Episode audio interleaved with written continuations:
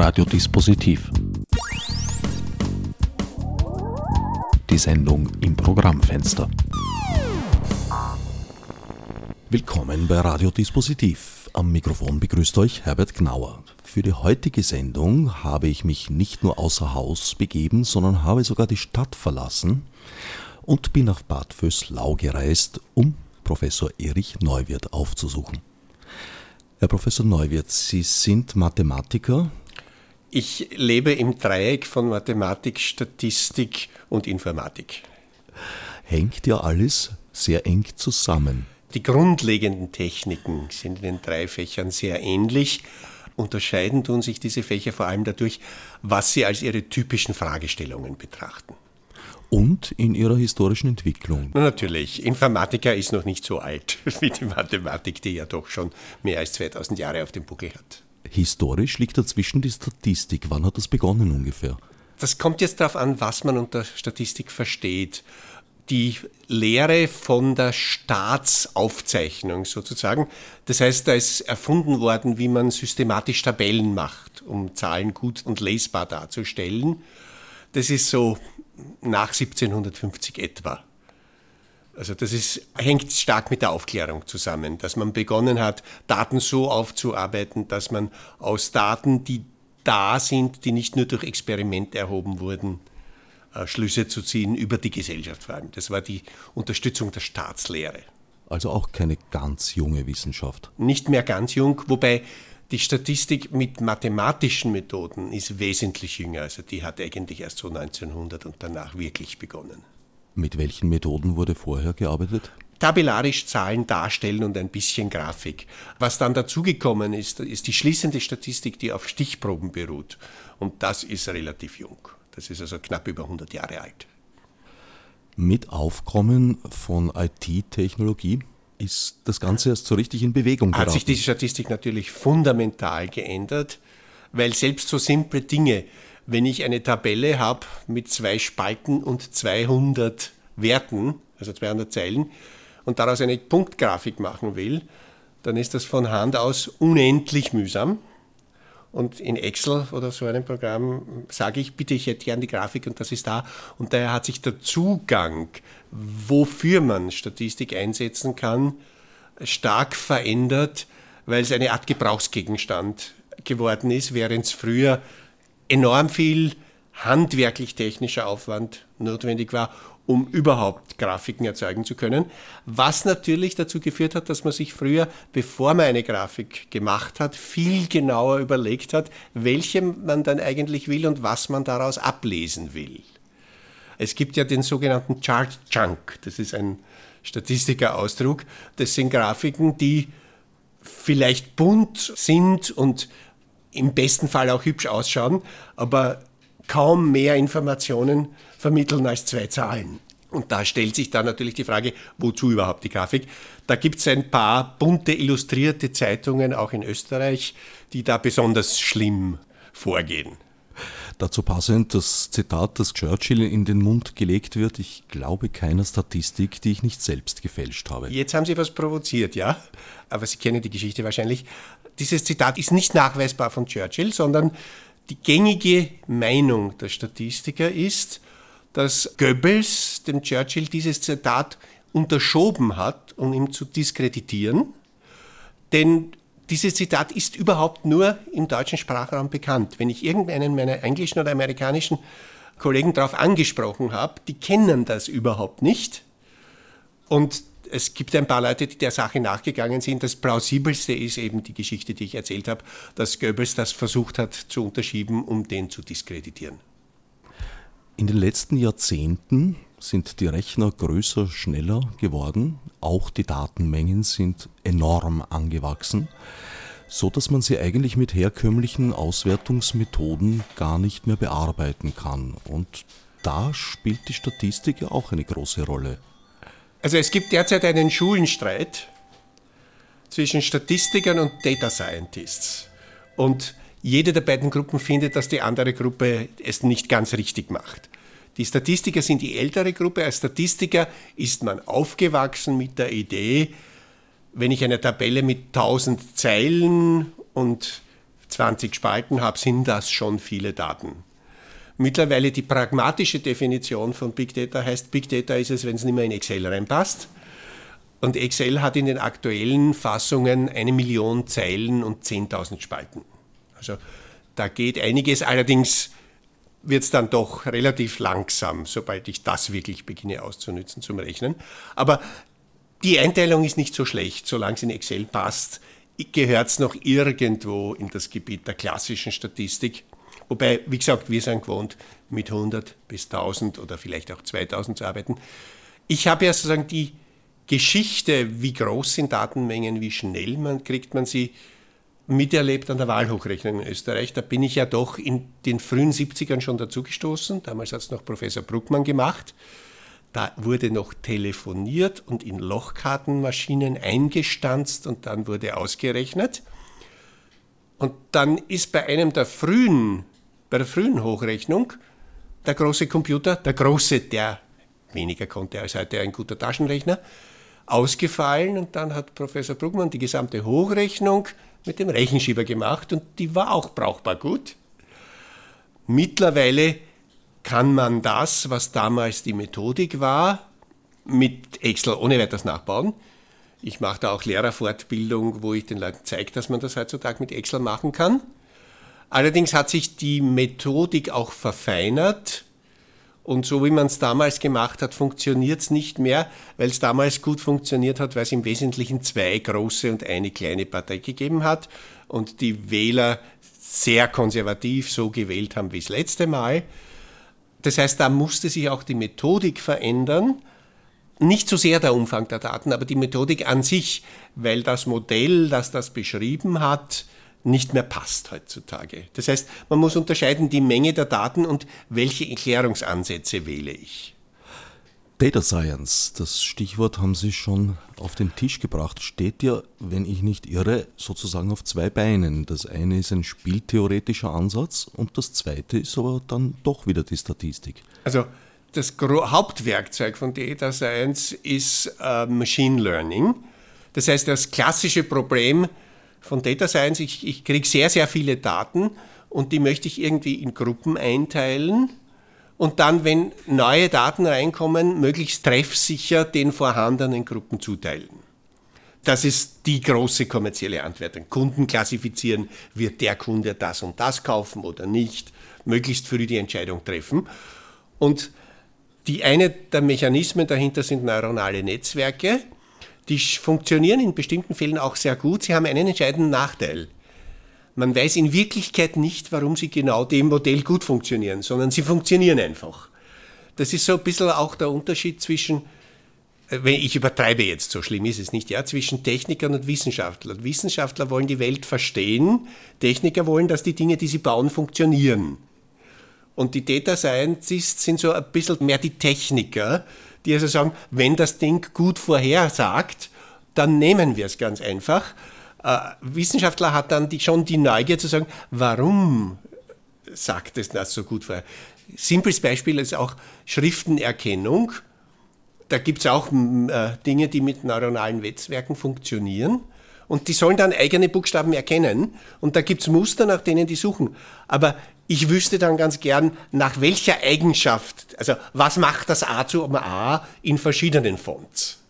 Also gewissermaßen sind neuronale Netzwerke Blackboxes, wo man oben Daten hineinwirft, unten ein Ergebnis herausbekommt und nicht genau weiß warum. Ja, na, man trainiert sie zunächst, man hat Daten, wo ich die Klassifikation dazu sage und dann sagt, merkt man das, der war immer so und der war immer so und dann verallgemeinere das, wenn du was ähnliches kriegst, gehe nach diesen Regeln wieder vor. Und es ist nicht ganz klar, welche Regeln da entstehen. Man kann dann in die Netze reinschauen und versteht nicht immer wirklich, was passiert. Ich habe unlängst einen Vortrag gehört, also voriges Jahr war es schon, vom Google-Forschungschef, die das in der Bilderkennung anwenden. Google hat natürlich einen enormen Vorrat an Fotos über YouTube und diese ganzen Sachen.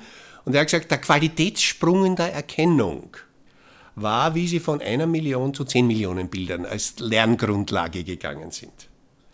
Bis zu einer Million Bilder als Training waren die Erfolgsquoten nicht schlecht, aber es war ein dramatischer Sprung in der Treffsicherheit erst erkennbar, wie sie wirklich 10 Millionen Bilder als Lernmaterial verwendet haben. Und das Lustige war, was, was ist das, was, wo es die meisten Bilder gibt und was dann auch am leichtesten erkannt wird? Katzenbilder.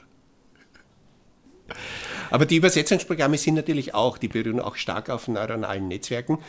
Da war ja in der Forschung feststellbar, zunächst hat man versucht, das vor allem durch Regelgebäude zu erfassen, wie man übersetzt. Das ist letztlich ziemlich schief gegangen und erst die riesengroßen Datenbestände, wo ich sehr viel in den Regeln auch den Kontext einbaue, das beginnt jetzt zu funktionieren. Also wenn man vor 20 Jahren sowas wie Google Translate oder diese Übersetzungsprogramme damals versucht hat, das hat ja noch zu den lustigen Dingen Anlass gegeben. Also bei Alltagssprache sind die Sachen schon recht brauchbar mit. Also wenn ich einen Zeitungsartikel nur verstehen will, wovon die Rede ist, ist das heutzutage in der Regel eigentlich gut genug. Und dahinter stecken die Big Data, mit denen diese Systeme angelernt wurden. Stellt sich allerdings die Frage, wieso funktionieren dann die Filter bei Foren so schlecht? Ja, weil man doch ziemlich viel Rechenkapazität braucht, um die Systeme anzulernen. Nicht? Und die Foren ja doch eher kleinere Dinge sind. Also ist nur ein Entwicklungsschritt, meinen Sie? Ich glaube schon, ja. Wahrscheinlich, wenn Google eine API freigeben würde, die man auch bei Foren drüber lässt, dann wird es wahrscheinlich besser funktionieren. Die Frage ist, ob man das will, dass Google da auch noch mitliest. Das ist ja die große Gefahr bei Big Data. Wer hat Zugriff, wer macht was damit und wie viel erfahre ich noch davon, was damit geschieht. Da haben wir jetzt gerade die Pokémon-Geschichte. Meine Enkel spielen das alle, ja, die sammeln laufend Ortsdaten. Das heißt, man kriegt Daten über Bewegungsmuster bestimmter Altersgruppen. Wobei die Gefahr mit den Daten muss man ja, glaube ich, so sehen. Wenn alle auf alles Zugriff haben, ist es ja wieder nicht so gefährlich. Wenn Asymmetrie in den Zugriffsmöglichkeiten besteht, dann heißt es, es ist Macht. Wenn jeder auf alles zugreifen kann, wird die Macht, die dadurch besteht, ja verringert. Naja, selbst wenn jeder auf alles zugreifen kann und das sozusagen gerecht und fair verteilt ja. wäre, es kann noch nicht und wird auch noch sehr lange, vielleicht niemals, äh, jeder alles auch auswerten können. Das ist dann eine Frage der Bildungspolitik. Wie viel Statistik müssen die Leute können? Aber wir haben ja gerade konkret auch einen Fall, auch wieder das Geschäft, mit dem ich halt viel zu tun habe, bei den Wahlen. Einer der Aufhebungsgründe ist ja, der selektive Zugriff auf Wahlergebnisse vor Schluss aller Wahllokale. Und das heißt, da entsteht Wissensvorsprung, den man in etwas umsetzen kann unter Umständen, weil es eben Leute gibt, die schon früher wissen, dass das eine knappe Wahl wird, dass es sich daher noch lohnt, Leute zu ermuntern, in der letzten Stunde zur Wahl zu gehen. Ja, Asymmetrie. Nicht alle wissen es. Allerdings wird vor Wiederholung dieser Stichwahl jetzt an diesem System ja eigentlich nichts geändert. Oh ja, es wird vor 17 Uhr niemand mehr außer das Innenministerium selbst die Daten bekommen.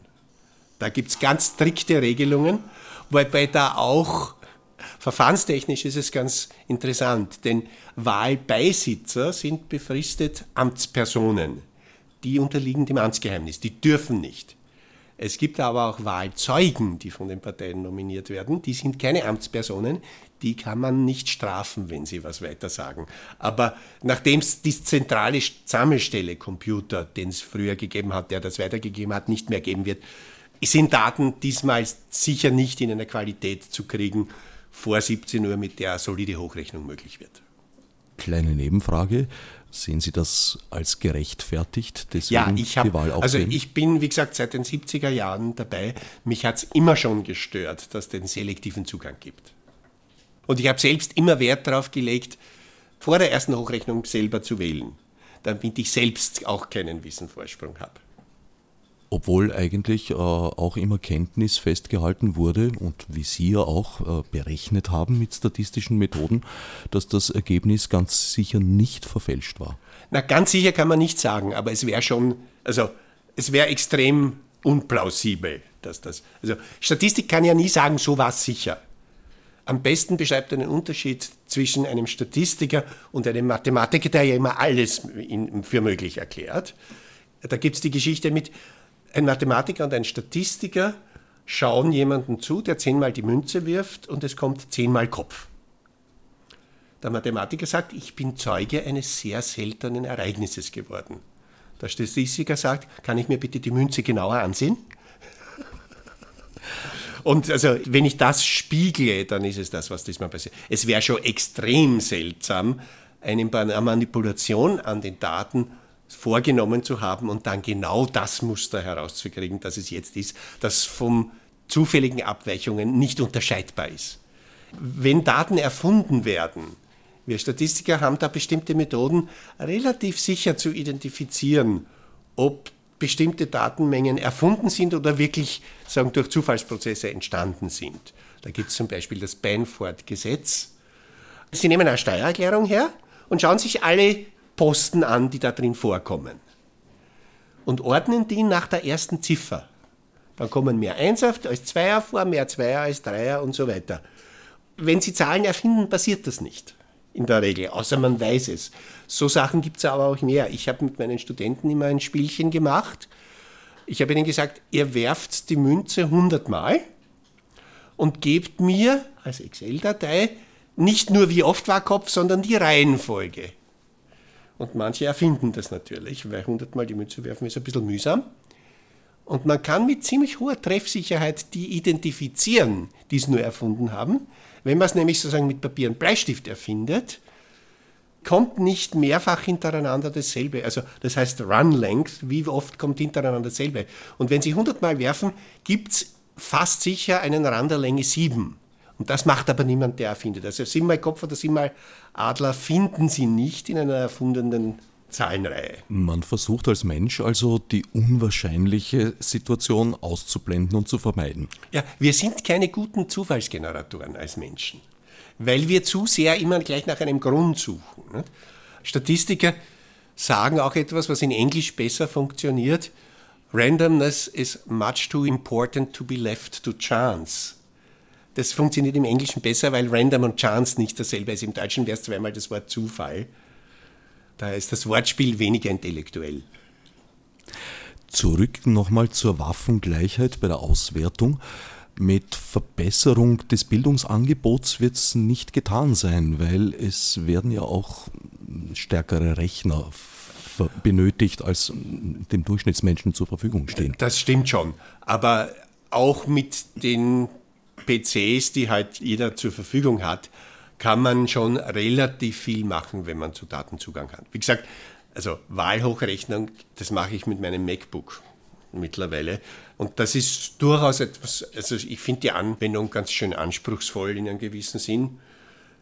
Natürlich, mit Google kann man nicht konkurrieren zu Hause, wobei es ja auch schon Parallelrechner aus Raspberry Pis gibt. Und dann sind wir wieder in einem Bereich, der für kleinere Firmen leistbar wird. Nicht? Aber Big Data-Auswertungen fürs Wohnzimmer werden noch auf das sich warten Das wird es nicht geben, aber da ist die Frage, wenn der Zugang leichter wird, könnte es ja auch mehr Anbieter geben, die jeweils Dienstleistungen anbieten. Derzeit sind die wirklich großen Datenmengen doch in der Hand von sehr wenigen Firmen. Und wenn da mehr Zugriff vorhanden ist, könnten halt auch mittelgroße Firmen stärker einsteigen. Und so Kundendatenauswertungen oder solche Dinge, das ist schon noch EDV, aber das ist jetzt nicht groß EDV. Also ich habe Consulting-Jobs, wo ich mit Firmen arbeite. Das ist dann bloß ein etwas leistungsfähigerer PC, die halt über ihre gesamten Kundendaten hinweg Auswertungen machen. Bei den neuronalen Netzen bekommt man, wie gesagt, Ergebnisse, ohne recht zu wissen, wie sie zustande gekommen sind. Wie kann man sie überprüfen? Weil das ist ja nicht immer ganz so einfach wie bei Bildern, wo man dann sieht, okay, das ist nicht das drauf, was man haben wollte und die Übersetzung passt da und dort nicht. Da gibt es ja auch Komplexeres. Naja, man müsste sich die Mühe machen, dann auch noch von Hand aus nachklassifizieren. Wobei, wenn es eben darum geht, zunächst zu klassifizieren, wird der Kunde kaufen oder nicht, dann habe ich zum Schluss auch die Erfolgskontrolle, ob meine Prognose gut war oder nicht. Und natürlich muss man die Modelle auch immer wieder nachjustieren. Da gibt es ja die relativ berühmte Geschichte mit Google und der Grippewelle. Das ist ihnen einmal sehr gut gelungen. Beim nächsten Mal war es immer noch ganz gut, aber bei weitem nicht so gut wie beim ersten Mal. Und der Grund war, sie haben das Modell nicht nachjustiert. Sie haben mehr Daten dazu gekriegt, das alte neuronale Netz verwendet und das war nicht gut genug. Man musste nachjustieren. Google macht sehr viel mit, wo fragen die Leute wonach. Da geht es dann um Gewichtung, welche Anfragen nehme ich wie stark, wo wird die Grippewelle als nächstes auftreten. Wo wird sie sich ausbreiten? Also das ist um geografische Ausbreitung gegangen. Also es ging nicht um Virenstämme? nein, nein, es ging um, wo wird es passieren? Um den Verlauf. Ja. Naja, auch ein wichtiger Punkt. Natürlich, das, wenn man da was tun kann. Äh, das heißt, man kann noch knapp vorher vielleicht versuchen, Vorsorge zu machen. Ne? Dort steigt dann der Umsatz der Atemmasken. Ein gerade dieser Tage und Wochen und möglicherweise auch nächsten Jahre sehr wichtiger Bereich sehr groß beachtet, ist natürlich der Versuch, Big Data-Auswertungen auch im sicherheitspolizeilichen Bereich einzusetzen, um sozusagen zu erkennen, äh, einen Täter, bevor er zum Täter wird. Ja, da sind wir doch in Richtung 1984 unterwegs. Was ich am liebsten mag in dem Zusammenhang ist der Film äh, Brazil von Terry Gilliam, der das ja auch schon richtig vorwegnimmt. Das ist ein bisschen ein Missverständnis über Statistik. Statistik kann nicht gut Einzelfälle vorhersagen. Statistik kann aber was über Häufigkeiten sagen. Die Grundidee der Statistik ist ja, wie oft kommt es vor. Klassisches Beispiel, das ich immer verwende, ist, wenn Sie an Bekannte im heiratsfähigen Alter denken, dann sind Einzelprognosen, diese Person wird im nächsten Jahr heiraten, nicht wirklich sehr treffsicher möglich. Die Aussage, in Österreich werden im nächsten Jahr 40.000 Ehen geschlossen werden, ist aber ziemlich treffsicher. Und um diesen Unterschied geht es eben. Man muss überlegen, was Statistik tun kann. Und ob ein Kunde kauft oder nicht, hat ja nicht die dramatischen Konsequenzen. Da hat die Treffsicherheit meiner Prognose, kann mir helfen, aber es passiert nichts Schlimmes. Aber ein Todesurteil aufgrund einer falschen Datengrundlage oder aufgrund eines falschen statistischen Modells hat halt andere Konsequenzen. Also bei all den Dingen, wo es um sehr viel geht, muss man schon sehr aufpassen. Wobei die Beispiele, die, wo man sieht, warum man es braucht, sind auch aus der Medizin. Da gibt es eben vorher Screening. Das sind billige Untersuchungen, die schnell gehen, die Verdachtsfälle identifizieren können. Und bei den Verdachtsfällen muss man dann wesentlich genauere Untersuchungen machen. Relativ schlimm sind die Möglichkeiten, die es ja auch schon gibt. Nicht? Drohne und Gesichtserkennung und Schussvorrichtung auf der Drohne ja, jetzt gibt es einen guten und einen bösen Zwilling wo. Schon haben wir, sehen wir das Problem. Die Fehlbeurteilung. Ja. Und es ist eben immer die Frage, was ist die Konsequenz einer Falscheinschätzung? Und in der Statistik gibt es dafür die Entscheidungstheorie, die versucht, das zu quantifizieren. Aber wie quantifiziert man die Fehler, wenn es darum geht, dass jemand dann nicht mehr lebt? Das würde ich nicht unbedingt in Numerik umsetzen, nämlich im Einzelfall. Dass ein Heilmittel, das bei mehr Leuten wirksam ist als ein anderes, wahrscheinlich das bessere Heilmittel ist, darüber können wir reden. Wobei, wenn ich aber gerade der Patient bin, bei dem das seltener wirkende das ist, das bei mir wirkt, dann denke ich mir halt auch meinen Teil. Das heißt, man muss sich was anschauen. Das heißt, man sollte da einen Mehrstufenplan entwickeln, wie es eben auch bei Screening geschieht. Damit wären wir wieder bei der Prognose und um bei Ihrem Beispiel zu bleiben mit der Münze, auch nach zehnmal Kopf ist die Chance, dass Kopf kommt, nach wie vor 1 zu 2 Ein bisschen anschaulicher beim Würfel, ist 1 zu 6 ja. und nach 106ern wäre die Chance noch immer unverändert für den nächsten Wurf 1 zu 6. Also ich habe einen Würfel gebaut, der ein Gedächtnis hat oder eine Münze mit Gedächtnis. Könnte man sich auch vorstellen, dass man sowas tut. Nicht? Vor allem äh, wenn man jetzt Glücksspiele übers Internet spielt, was ich ja für Katastrophen halte, ja, weil ich eben nicht weiß, wie der Zufall dort erzeugt wird. Und das Schöne an den Glücksspielen in den Casinos ist ja, dass man doch auch ohne große technische Ausbildung halbwegs versteht, wie der Zufall da erzeugt wird. Wobei es da auch Geschichten gibt, also dass man wenn man gut genug rechnet, beim Roulette-Kessel schon aus der Einwurfgeschwindigkeit. Also es gibt Croupiers, die behaupten, sie können das Viertel des Brades, in dem die Kugel landen wird, das können sie bestimmen, wenn sie einwerfen. Das erinnert jetzt ein wenig an Casablanca, wo Humphrey Bogart dem Groupier die Anweisung gibt, den jungen Mann doch bitte schön gewinnen zu lassen. Ja. Aber solche Dinge sind dann auch schwer zu überprüfen, natürlich. In amerikanischen Casinos, glaube ich, hat es einmal eine Geschichte mit Roulette gegeben und auch mit Blackjack, mit Vorhersagen, mit Chancenbeurteilung. Wobei bei Blackjack geht es ja leichter, weil in amerikanischen Casinos ja bis zum Ende des Decks gespielt wird. Und dann weiß ich ja sehr viel, was noch da sein kann, wenn ich mitgezählt habe. Also da weiß ich sehr viel über Wahrscheinlichkeiten, die sich im Laufe des Spiels ändern. Aber grundsätzlich ist dieses Pseudo-Service, dass bei Roulette-Tischen die letzten, ich weiß nicht, 10 oder 15 mhm. Ergebnisse angezeigt werden, eigentlich schwer irreführend. Mit 10 fängt man gar nichts an. Auch in dem Fall habe ich eine Geschichte. Ich habe vor, das ist jetzt schon sehr, sehr lange her, für die Casino AG gegutachtet. Da ist es um Betrug bei Roulette gegangen. Da wurden die Kessel manipuliert. Das heißt, ich habe mir dann sehr genau angesehen, wie lang müsste eine Versuchsreihe sein, damit ich als Statistiker feststellen kann, da ist eine Manipulation zu Lasten des Casinos vorgenommen worden. Wir sind also bei was geendet, wo ich wahrscheinlich ein Jahr lang einen Kessel beobachten müsste. Roulette müsste eigentlich für einen Statistiker sozusagen ein Idealspiel sein. Das ist ja enorm ausgewogen. Natürlich. Der Gewinn der Bank liegt im Feld Null. So kann man sagen, ja. Wobei bei Rot-Schwarz stimmt es noch nicht ganz, weil wenn ich auf die einfachen Chancen setze, geht das Ding ja bei Null en prison und wenn dann das nächste Mal das richtig kommt, also da ist der Gewinn nicht der Bank nicht ein 37, sondern sogar noch weniger bei den Zahlen oder alles, was Zahlenkombinationen sind, ist es ein 37. Dagegen haben sich amerikanische Betreiber teils geschützt. Ich war letzten Sommer auf einem amerikanischen Schiff, die haben einfach ein zweites Nullfeld Ja, da ist es auch in Las Vegas so. Die, die haben die Doppel-Null und die Doppel-Null, das heißt, es gibt 38 Möglichkeiten. Sie zahlen aber trotzdem als Gewinn nur das 36-fache aus, natürlich.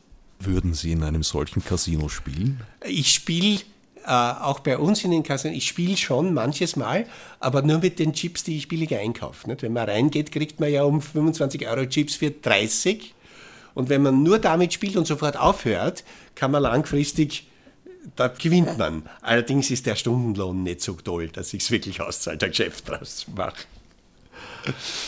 Zurück nochmal zu Big Data und den Gefahren der Versuchung eigentlich, da Schlüsse abzuleiten, die schwer überprüfbar sind, aber dennoch darauf reale Entscheidungen zu gründen. Ja, die Frage ist immer, was ist die Konsequenz der Entscheidungen? Natürlich, also ich halte das mit dem im Einzelfall zu prognostizieren, der wird in den nächsten 14 Tagen ein Verbrechen begehen, daher sperre ich ihn jetzt schon ein. Das ist ja eine Prognose, die nie verifizierbar wird, weil ich habe ihn ja weggesperrt. Und wenn ich alle Leute ständig einsperre, gibt es keine Verbrechen mehr. Nicht? Oder viel weniger zumindest, weil die finden halt dann im Gefängnis statt. Das heißt, bei all diesen Modellen ist es eben sehr, sehr wichtig, die immer wieder im Nachhinein der Kontrolle zu unterziehen. Das heißt, das, was die Physiker vor vielleicht 300 Jahren entworfen haben, das Konzept des Experiments, Nebeneinflüsse zu isolieren, eine Frage klar zu definieren, und dann Daten so zu sammeln, dass man relativ sicher ist, dass genau diese Daten am besten zur Beantwortung der Frage geeignet sind. Das Problem bei Big Data ist ja, die werden gesammelt, ohne dass man zunächst damit daran denkt, welche Frage man damit beantworten kann. Natürlich gibt es immer wieder Effekte, dass ich, als Statistiker passiert mir das immer wieder, dass ich bei Daten, die ich vorliegen habe, plötzlich Dinge sehe, an die ich gar nicht gedacht habe, wie ich begonnen habe, diese systematisch zu sammeln. Auch da habe ich ein Beispiel. Ich habe mit meinen Studierenden immer einen Fragebogen gemacht. Das heißt, ich habe dann zum Schluss etwa 1000 Studierende gehabt und Daten erhoben, Körpergröße, Körpergewicht, Augenfarbe, Matura-Noten. Und ich hatte auch dabei Körpergröße des Vaters und Körpergröße der Mutter. Das heißt, ich hatte, obwohl das nicht der Plan war, die Körpergröße von 200 Paaren, die ein gemeinsames Kind haben. Und das kann man sich dann den Zusammenhang anschauen und da stellt sich heraus, tendenziell, wenn der eine Partner groß ist, ist der andere auch eher groß. Nicht so sehr verblüffend, passt auch mit dem, was wir wissen, zusammen. Nur, wenn ich die Kurve aufzeichne und jetzt das geht in die Richtung Big Data, dass ich nicht mehr klassische Modelle verwende, sondern einfach sage, da haben wir die Daten, machen wir ein paar Grafiken und so. Dann stellt sich heraus, dass das ab einer bestimmten Größe nicht mehr stimmt. Ab Körpergröße 1,80 der Männer sind die Frauen, die die haben, im Schnitt gleich groß. Gibt einen ganz einen simplen Grund. Die Frauen, die man dort noch brauchen würde, gibt es nicht, weil die, die, Durchschnittsgröße der Frauen geringer als die ist als der Männer, stoßt man dort früher an eine Grenze. Das war aber mir, meinen Studierenden, auch den meisten Fachkollegen vorher nicht klar. Erst die Grafik hat uns das vor Augen geführt. Das heißt, das ist so ein Beispiel für einen ungeplanten Nebeneffekt, wobei das ja keine Big Data sind, aber es illustriert die Methodik, die in Big Data auch angewendet wird. Nachdem ich viele Daten habe und schaue, welche Muster gibt es denn da noch, können mir Muster auffallen, die ich vorher gar nicht beobachtet habe. Allerdings sollte ich dann auch immer nach einer Erklärung suchen und nur zu sagen, so ist es. Also Wissenschaftler wollen halt immer Erklärungen. Was ja ganz gut so ist, weil ich denke, es besteht auch die Gefahr, dass sich sozusagen zufällige Scheinzusammenhänge äh, Natürlich darstellen. Gibt es viele, viele Beispiele.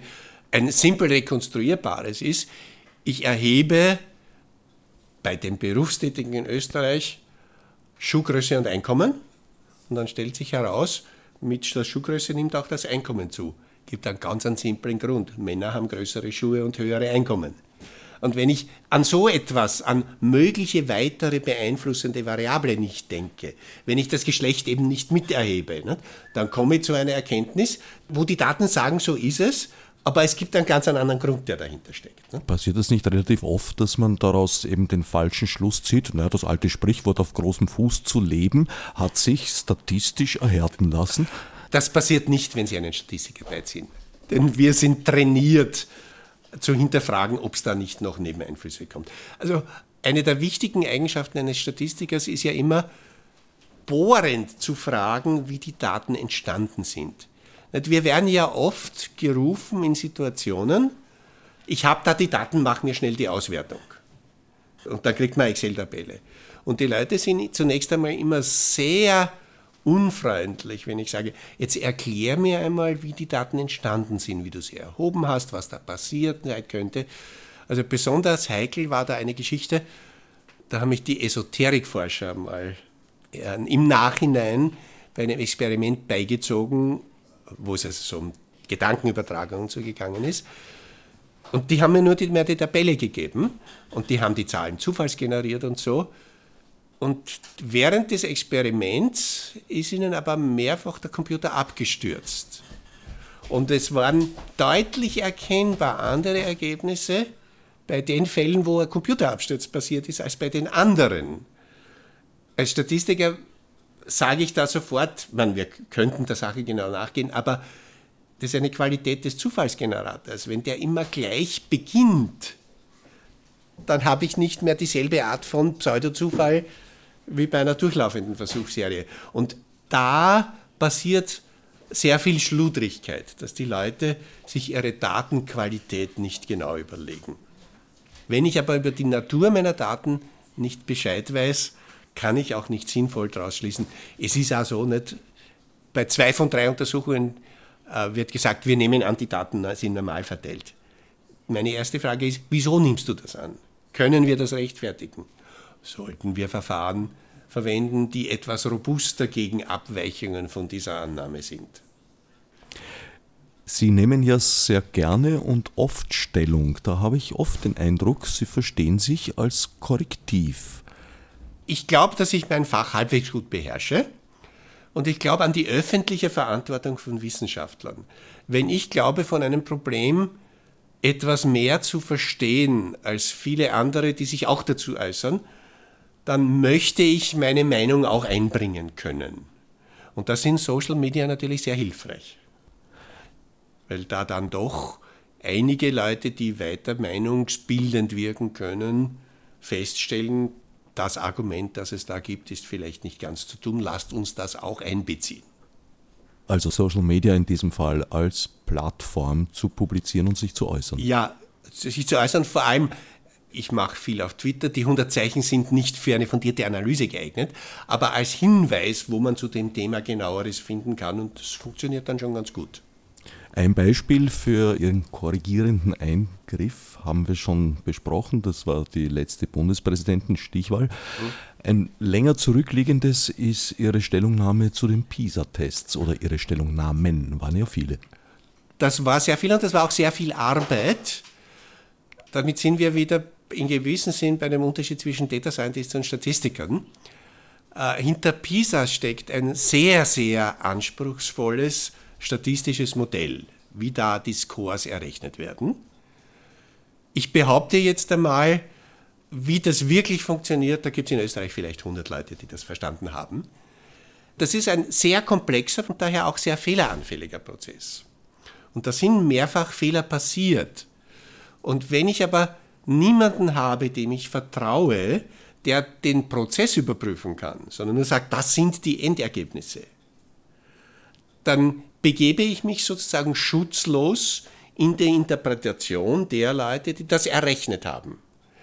Die Wissenschaft lebt ja davon, dass die Leute wilde Ideen haben und die Fachkollegen sich wirklich massiv bemühen, diese Ideen zu widerlegen. Und nur eine Idee, die durch diesen Filter durchgeht, hat längerfristig Bestand. Und deswegen ist ja auch die Öffentlichkeit in der Wissenschaft so dringend notwendig, weil nur das den Qualitätssicherungsprozess einigermaßen absichern und bestätigen und erleichtern kann.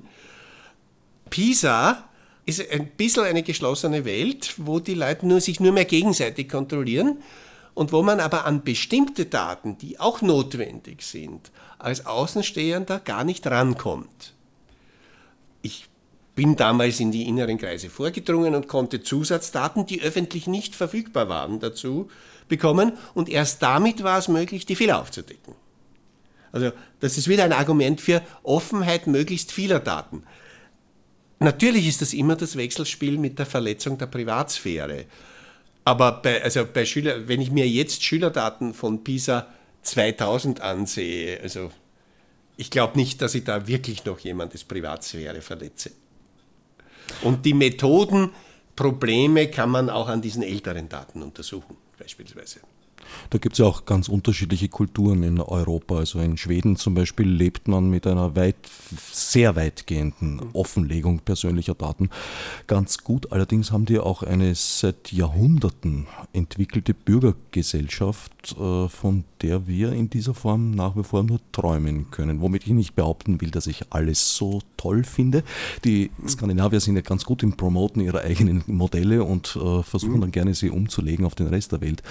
Aber grundsätzlich äh, ist dort, glaube ich, eben zum Beispiel staatlichen Instanzen gegenüber ein, ein viel größeres Vertrauen vorhanden als bei uns. Sie haben das ja. Jahr 1934 zum Beispiel nicht gehabt dort in der Form. Es ist auch, sagen, es sind auch flachere Hierarchien und viel mehr Dezentralisierung. Also auch im Bildungswesen ist es so, dass dort die Schulautonomie ungleich höher ist als etwa bei uns, dass da auch das, was die Eltern mitbestimmen können oder der Schulgemeinschaftsausschluss für ein bestimmtes Gebiet oder so, haben die viel mehr Entscheidungshoheit dezentral, wo bei uns der Fahrplan sehr, sehr zentral vorgegeben wird. Ich habe das eine Zeit lang verfolgt, meine Freunde im Bildungswesen in England und in Frankreich. Und England war ja früher total dezentral im Bildungswesen und Frankreich war total zentral. Und das Problem mit einem zentralen System ist ja, wenn es schief geht, geht es überall schief. Und wenn ich dezentral bin, dann geht es halt nur lokal schief und dann können wir darauf hoffen, dass die, wo es schief gegangen ist, von den anderen, wo es nicht schief gegangen ist, was lernen.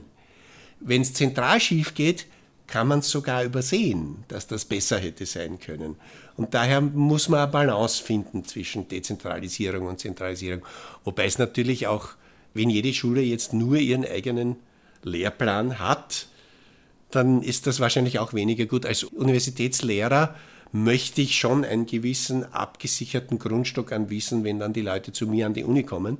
Das heißt, das ist ja das, was etwa die Zentralmatura versucht. Also die Grundidee Zentralmatura und dann Autonomie lokal, aber verpflichtend ist schon, dass bei der Zentralmatura der Stoff im Wesentlichen gekonnt wird. Die finde ich nicht so schlecht. Wobei ich, wenn ich viel mehr Autonomie habe, ist es natürlich bei Leuten, die mobil sind, erschwerend. Weil dann ein Schulwechsel, wenn die Aufteilung anders ist, viel, viel schwieriger wird. Also eine Frage des Abwägens. Natürlich. Das, es ist keine Lösung die perfekte. Äh, es, Gesellschaften funktionieren verschieden. Und daher muss ich mir bei so Varianten überlegen, was passt am besten zu der Gesellschaft, in der wir hier leben. Die von Ihnen eingeforderte Transparenz ist natürlich, um wieder auf den Sicherheitsbereich zurückzukommen, gerade dort überhaupt nicht gegeben. Die Algorithmen sind im Gegenteil bestgehütetes Geheimnis. Ja, und also ich habe heute erst die Geschichte gelesen, dass jetzt angeblich eine Hackertruppe die ein paar Tools der NSA abgesaugt hat und die jetzt meistbietend versteigern. Das heißt, äh, die finden sich dann ja, im kriminellen Umfeld und da wird auch etwas mit geschehen, was wir nicht unbedingt wollen. Das heißt, dass ich sage, weil ich es für mich geheim halte, ist es sicherer, wird gerade umgedreht. Nicht? Dadurch, dass es nicht offen ist, wird es gefährlicher, als wenn man über die Algorithmen Bescheid gewusst hätte. Natürlich, wenn ich über einen Algorithmus etwas genauer Bescheid weiß, kann ich ihn auch leichter austrickseln. Das ist die Gefahr dabei. Nicht? Außerdem ist die Wissenschaftsgeschichte ja voll von methodischen Irrtümern, die nur erkannt werden können, wenn die Methode klar und offengelegt wird. Ja, wobei auch, und da wird es dann wieder sehr doppelbödig, einige wirklich wichtige wissenschaftliche Erkenntnisse auf Daten beruhen, die gar nicht so sauber waren. Also da gibt es ja die klassische Geschichte mit Mendel, dass wenn man sich die Daten mit seinen Erbsen anschaut, die sind einfach zu schön die sind besser, als es der Zufall und seine Theorie erklären müsste. Eine der Lehrmeinungen ist, dass die seine Hilfskräfte gewusst haben, was er gern hätte und die Daten in die Richtung geschönt hätten. Also niemand unterstellt ihm geschummelt zu haben. Ich denke, das kommt im einen oder anderen Labor auch vor. Ja, na, also ich habe auch für Mediziner Konsultationstätigkeiten gemacht und dass ein Fall, der nicht reinpasst, weggelassen wurde, ist ja im Nachhinein an der Studie nicht mehr erkennbar. Das ist dann eine ethische Frage des Forschers. Ich meine, wenn ich als Statistiker dabei bin, wehre ich mich dagegen und sage, das sind die Daten. Die müssen wir so, wie sie sind, wie wir sie erhoben. Wir können nicht sagen, das passt uns nicht, das Konzept, das verwenden wir nicht. Wobei auch das wieder einen zweiten Aspekt hat. Ich habe mit einem Mediziner aus den USA ein Projekt gehabt, der hat einen Online-Fragebogen gemacht und da ging es um Knieschmerzen. Und er hatte zum Schluss eine Million Antworten ungefähr. Das war schon Big Data mit sehr vielen Variablen und so.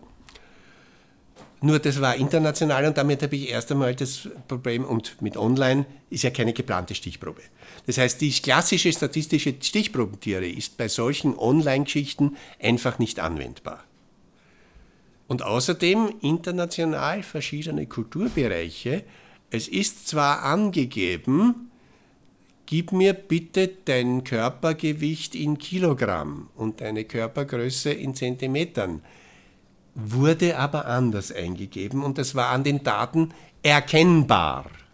Und wir hatten dann heftige Diskussionen darüber, ob die Daten, wo klar erkennbar ist, dass die die falsche Skala verwendet haben, ob wir die wegschmeißen oder korrigieren oder was wir damit machen. Und der war wieder so konditioniert von den Statistikern, wo er im Forschungslabor gearbeitet hat, dass man Daten niemals weglassen darf, dass er sich geweigert hat, was rauszunehmen, was in dem Fall aber auch wieder zu einer Verfälschung der Ergebnisse führen würde. Nicht? Ich meine, es gibt halt kaum jemanden, der 1,80 groß ist und 40 Kilo hat. Nicht? Wenn einer auftritt, okay, aber wenn ich da 5% der Fälle so mit solchen Mustern habe, dann muss ich sagen, da ist was mit den Skalen passiert.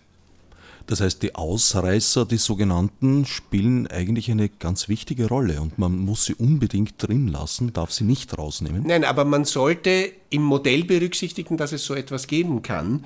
Es gibt in der Statistik erstens robuste Verfahren, sogenannte robuste Verfahren. Da ruiniert ein Ausreißer nicht gleich die gesamte Studie. Das ist das Hauptproblem der auf Normalverteilung beruhenden Verfahren. Da kann ein einziger anderer Wert sehr viel Einfluss auf das Ergebnis der gesamten Studie haben. Das merkt man auch bei den Wahlhochrechnungen. Wenn ich da zwei oder drei etwas größere Gemeinden habe, wo die Lokalpolitik bewirkt hat, dass es anders gelaufen ist, und die früh kommen, dann stimmt die Hochrechnung am Anfang einmal sehr deutlich nicht, merkt man dann im Nachhinein erst. Um noch ein wenig bei den Algorithmen zu bleiben. Algorithmen sind eine Art Kochrezepte, dynamische Kochrezepte. Also wenn sich etwas ändert, wird darauf eingegangen. Das funktioniert ganz gut, solange die Ursachen überschaubar bleiben und die Datenquellen. Gerade das ist bei Algorithmen, die im Big Data-Bereich angewendet werden, aber definitionsgemäß nicht der Fall. Liegt darin nicht eine große Gefahr? Natürlich. Kochen ist sehr vergleichbar mit der Experimentalsituation des Physikers, wo ich doch die meisten beeinflussenden Variablen kontrollieren, miterfassen kann und ihnen meinen Entscheidungsprozess einfließen lassen kann. Bei Big Data ist niemals gesagt, dass ich all das weiß, was ich wissen müsste, um solide Entscheidungen zu treffen.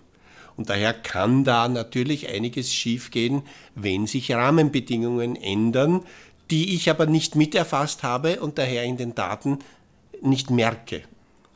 Oder die mir gar nicht bekannt waren, also deren Relevanz mir gar nicht bekannt war. Natürlich, das, wenn jemand mir die Lösung für ein Problem mit Big Data verkauft und sonst nichts dazu sagt, dann bin ich sehr, sehr skeptisch. Die nächste Frage ist, welches Modell steckt dahinter? Welche Daten hast du zum Trainieren deines neuronalen Netzes verwendet? Glaubst du, dass diese Daten alle typischen Fälle beinhalten, die du dann später antreffen willst, wenn du klassifizieren willst. Auch wieder, die Probleme in Big Data sind nicht wirklich neu. Das kennt man in der Statistik auch an kleineren Datensätzen schon länger. Nur bei kleineren Datensätzen hat man doch in vielen Fällen auch die Chance, dass sie bezüglich der Information, die man braucht, überschaubarer sind. Wenn ich eine Million Leute untersuche, ja, dann sollte ich vielleicht für heiklere Fragen ein bisschen mehr wissen, als wenn ich eine viel kleinere Fragestellung nur bei 200 Leuten untersuchen möchte. Ein Big Data Datensatz, den in Österreich, den es gibt, der nicht öffentlich zugänglich ist, was sehr schade ist, weil daraus könnte man sehr viel lernen, sind die Daten, die bei der Musterung des Bundesheers erhoben werden. Denn da kriege ich im Wesentlichen komplette Geburtenjahrgänge und da ließe sich sehr viel untersuchen. Die Daten sind natürlich auch aus Datenschutzgründen nicht öffentlich zugänglich, aber dass man da zumindest Auszüge öffentlich verfügbar machen könnte, wäre nicht schlecht, weil dann ließen sich doch einige Untersuchungen viel genauer machen. Durchschnittliche Körpergröße und Standardabweichung allein während des mehr oder weniger sagt nicht so viel. Da möchte ich schon etwas feiner in die Daten schauen können. Das ist jetzt der Punkt, wo dann sehr oft gesagt wird, naja, man kann es ja anonymisieren, nur da gibt es ja auch unterschiedliche Qualitäten. Es gibt Formen der Anonymisierung, die eigentlich sehr leicht wieder rückführbar ist. Natürlich, da habe ich bei PISA ein Beispiel geliefert. In den PISA-Daten, die man kriegt, ja, die öffentlich verfügbaren, gibt es zwei Merkmale, Erwerbsquelle oder Berufstätigkeit von Vater und Mutter, in einer hochfeinen Gliederung. Das war so, dass in manchen Ländern mehr als die Hälfte der Schüler eine eindeutige Kombination vom Beruf des Vaters und Beruf der Mutter hatte. Ich meine, an die Daten komme ich dann natürlich rückwirkend nicht ran. Aber ich meine, in dem Sinn anonym sind die Daten nicht mehr, wenn ich sage, der ist der Einzige mit folgender Merkmalskombination. Wenn ich dann genug Mühe aufwende, kann ich dem natürlich auch wieder nachlaufen und schauen, wer das war.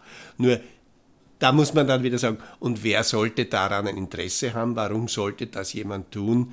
Und daher halte ich manche dieser Dinge nicht für sehr gefährlich, wobei eben, wenn ich nach genügend vielen Merkmalen unterscheide, kann ich immer wieder Fälle finden, dass dann jemand eindeutig festgelegt ist, obwohl sein Name nicht draufsteht. Ne? Da hat es vor langen Jahren, habe ich mit einem Lehrer gesprochen, wir reden jetzt von Mitte der 80er, wo die Computer erstmals in die Schule gekommen sind. Und der hat an den Schülern, glaube ich, Mathematiknote, Englischnote und Sternzeichen erhoben. Und dann waren letztlich alle Schüler identifizierbar mit so wenig, obwohl die Daten ja eigentlich anonym erhoben wurden. Es gibt einen Bereich, den wir schon öfter angesprochen mhm. haben, wo diese Rückführung auf die Einzelperson äh, sogar das Um und Auf ist, und das ist der Sicherheitsbereich. Natürlich.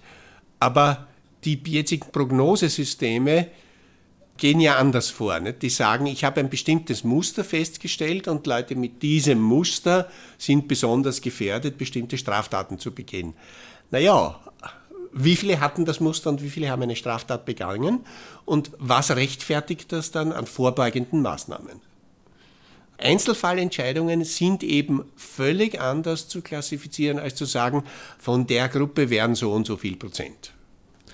In Bezug auf Terrorismus gibt es da jetzt äh, die einen, die eh schon bekannt waren eigentlich und schon erfasst waren wo man halt jetzt sagt, na, wir haben zu wenig Daten über sie gehabt und die anderen wären gar nicht erfassbar, weil ihre Vorgeschichte sozusagen unterhalb des Radars läuft. Was halten Sie von dieser Taktik, immer mehr Daten zu erfassen und das Datenaufkommen äh, quasi fast unendlich zu vergrößern laufend? Daten nur erfassen und im Nachhinein überlegen, was man denn alles damit tun könnte, ist eine eines der Dinge, wo die Statistiker sind, sagen, das sind Todsünden. Äh, wenn ich als Statistiker zu fixfertigen Daten gerufen werde, da gibt es von einem Statistiker den berühmten Ausspruch, das ist so, wie wenn ich zu einer Postmortem-Untersuchung gerufen werde. Ich kann bestenfalls die Ursache feststellen, warum das Experiment schiefgegangen ist. Es ist durchaus eine besondere Fähigkeit, aufgrund einer Fragestellung auszusortieren, welche Daten man unbehängt erheben sollte und welche Daten schon noch ziemlich wichtig wären. Und das ist eine Fähigkeit, die Statistiker auszeichnet. Das ist Teil unseres Berufsbilds. Und deswegen ist es auch so wichtig, dass man bei all diesen Dingen rechtzeitig Statistiker beizieht, auch wenn es noch gar nicht um Auswertungen geht, sondern um Versuchsplanung. Es hat ja auch große Kritik an diversen Klimamodellen gegeben. Ne? Die Klimatologen haben da etwas untersucht. Und da hat es in einem der Berichte war einer der Kernpunkte der Kritik, bitte, ihr habt ja da überhaupt keine Mathematiker und Statistiker drinnen gehabt. Wieso glaubt ihr denn, dass eure Analysemethoden gut funktionieren, wenn ihr euch da nicht rechtzeitig überlegt habt, welche Analysemethoden funktionieren könnten? Ich habe jetzt auch wieder gerade ein Problem, das ist noch nicht ausdiskutiert, aber es gibt einen kleinen Forschungszweig, der nennt sich Election Forensics. Und die versuchen Wahlmanipulationen zu entdecken. Ehrenwerter Versuch. Und die haben sich jetzt auch die Bundespräsidentenwahl hergenommen. Stellt sich nur heraus, die Methode ist für jene Art der Verfälschung, bei der bei uns der Verdacht besteht, sowas von überhaupt nicht geeignet. Das Ergebnis ist weder positiv oder negativ, sondern das ist so, wie wenn ich mit dem Fieberthermometer die Luftfeuchtigkeit messen will. Es geht einfach nicht. Aber es ist in der Washington Post publiziert worden und da haben es einige äh, Zeitungen in Österreich haben dann auch sogar geschrieben und damit ist über jeden Zweifel hinaus festgestellt, dass nicht manipuliert wurde.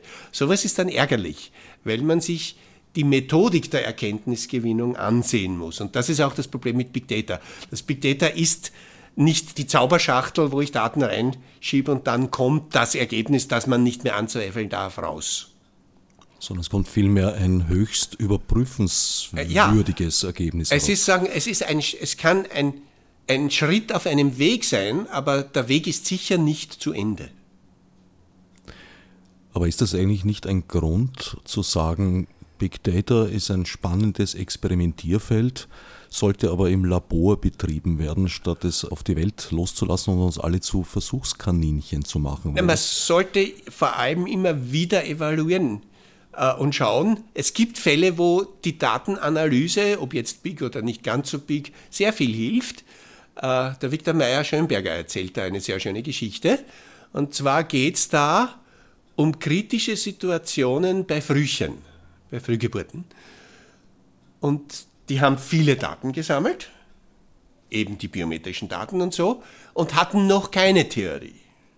Aber haben gesagt, schauen wir uns einmal an, welche Muster man feststellen kann. Und da ist es darum gegangen, kritische Situationen zu identifizieren. Und rausgekommen ist dann, Die gefährlichste Situation ist, wenn plötzlich alle Messwerte stabil werden. Das hat niemand von den Medizinern vorher geglaubt und das hat auch der Informatiker oder die Informatikerin hat das dort herausgefunden. Und das ist natürlich ein wunderschönes Beispiel, wo Datenanalyse, Suchen nach Mustern, hilft, Dinge zu herauszufinden, die man sonst nicht gewusst hätte. Man muss es dann natürlich verifizieren. Es führt allerdings teilweise auch dazu, dass man Dinge herausfindet, die man herausfinden möchte. Man kann jedes Modell so tunen, dass das rauskommt, was man gerne hätte. Die klassische Aussage ist von Meinungsforschern, sagen Sie mir, welches Ergebnis Sie wollen, dann formuliere ich die Frage entsprechend. Wobei da ja nicht immer böse Absicht dahinter steckt. Das passiert ja, glaube ich, äh, oft einfach unbemerkt. Natürlich, man will dem Auftraggeber entgegenkommen und meint es gar nicht böse, ist eine ganz simple Erklärung. Und natürlich sind Befragungen sind ja eben, da sind im besten Falle zwei handelnde Personen beteiligt und Personen haben doch in vielen Fällen Absichten. Und die Absichten kann man nicht unterdrücken. Zu den Absichten und so gibt es auch eine Geschichte, die ein bisschen was mit dem zu tun hat, worüber wir reden. Berufszauberkünstler, mehrere haben schon gesagt, das beste Publikum, das sie haben können und das sie sich wünschen, ist eine Gruppe von Naturwissenschaftlern. Denn Naturwissenschaftler, die unterstellen niemanden Absichten, die gehen nicht davon aus, dass jemand die Absicht hat, sie zu täuschen. Und daher fallen sie am leichtesten auf die Tricks rein. Datenauswertung ist also nicht unbedingt ein Zeichen für Objektivität. Nicht automatisch, nein. Deswegen immer die Frage, wie sind die Daten entstanden? Habe ich überhaupt das gemessen, was ich messen wollte? Und es ist das relevant für die Frage, die ich beantworten möchte. Daten sind ja immer nur ein erster Schritt für etwas ganz was anderes. Und es sollte die konzeptuelle Verbindung zwischen dem, was man eigentlich will und den Daten erkennbar sein, in einzelnen Schritten nachvollziehbar. Das ist nicht immer der Fall. Ich fürchte, damit müssen wir es für heute bewenden lassen. Ich danke Professor Erich Neuwirth für diesen Rundritt durch die statistischen Gefilde der Big Data Welt und allen anderen fürs Zuhören.